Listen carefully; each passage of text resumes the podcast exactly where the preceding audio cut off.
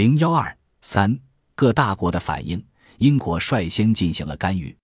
早在一八七四年二月十日，英国的维多利亚女王就写信给德皇威廉一世，警告他，如果德国试图再次打垮法国，将引起严重后果。一八七五年四月，当德国《邮报》发表“战争在望”一文后，英国外交大臣德比伯爵马上约见德国驻英大使。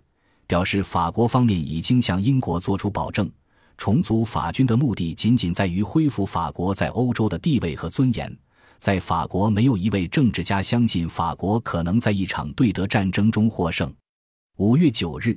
英国驻德大使罗素又紧急拜会德国外交国务秘书比洛，宣称英国政府不相信法国有任何要开战或者以武力收复丢失省份的意向。英国政府对当前的动荡表示十分不安。与此同时，英国邀请意大利、俄国和奥匈联合向德国施压，要求保证和平。五月三十一日，德比伯爵在英国上议院又做了措辞十分严厉的演讲，重申法国没有任何发动战争的意图，指责部分德国的高层人物应该对这场危机负责。这一讲演被刊登在第二天。即六月一日的《泰晤士报》上，从而向整个欧洲明示了英国对战争在望危机的立场。俄国的立场也是同样。一八七五年五月五至六日，俄国驻英大使彼得舒瓦洛夫在从圣彼得堡返回伦敦的途中，专程在柏林停留，向俾斯麦和威廉一世转达俄国政府的不安。与此同时，英俄对德国的共同立场也促使两国在危机过程中联合起来。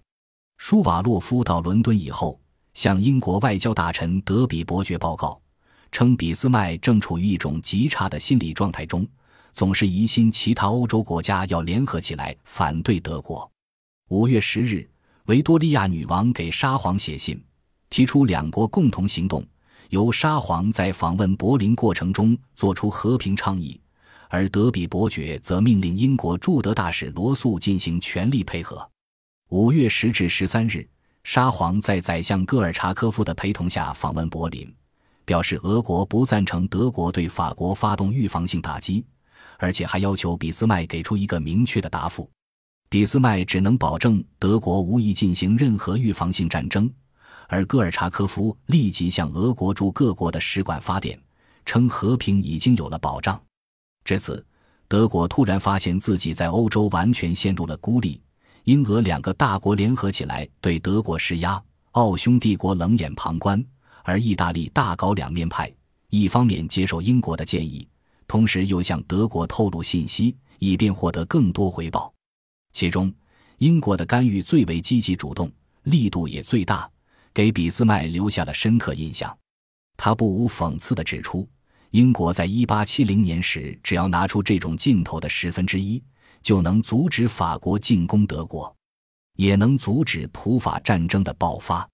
同时，他也不得不承认，我们必须得出结论，那就是在任何时候，如果我们试图对法国的再次进攻做出军事上的或外交上的准备，那么英国就将鼓动起整个欧洲来反对我们，支持法国。在这种情况下。德国只能全面撤退，并开始向各方反复解释德国没有任何先发制人的意图，而这一过程又延续了很长时间，使德国政府在国际和国内都陷入了很大被动。